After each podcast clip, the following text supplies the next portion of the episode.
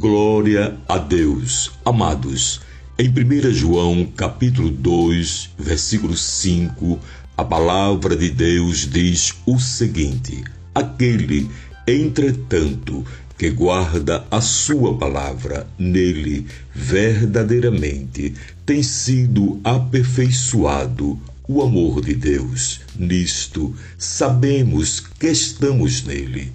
O apóstolo João escreveu sua primeira carta para encorajar os cristãos a não apenas aparentarem ser cristãos verdadeiros, mas a provar que o são pela maneira de viver o indício de que a fé de uma pessoa é verdadeira não se encontra em algum tipo de experiência mística com Deus.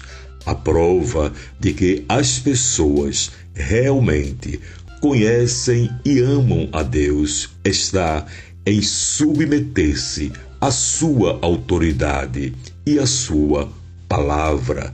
Lembre-se, a obediência a Deus é a maior expressão do nosso amor à Sua palavra. Que Deus vos abençoe. Amém.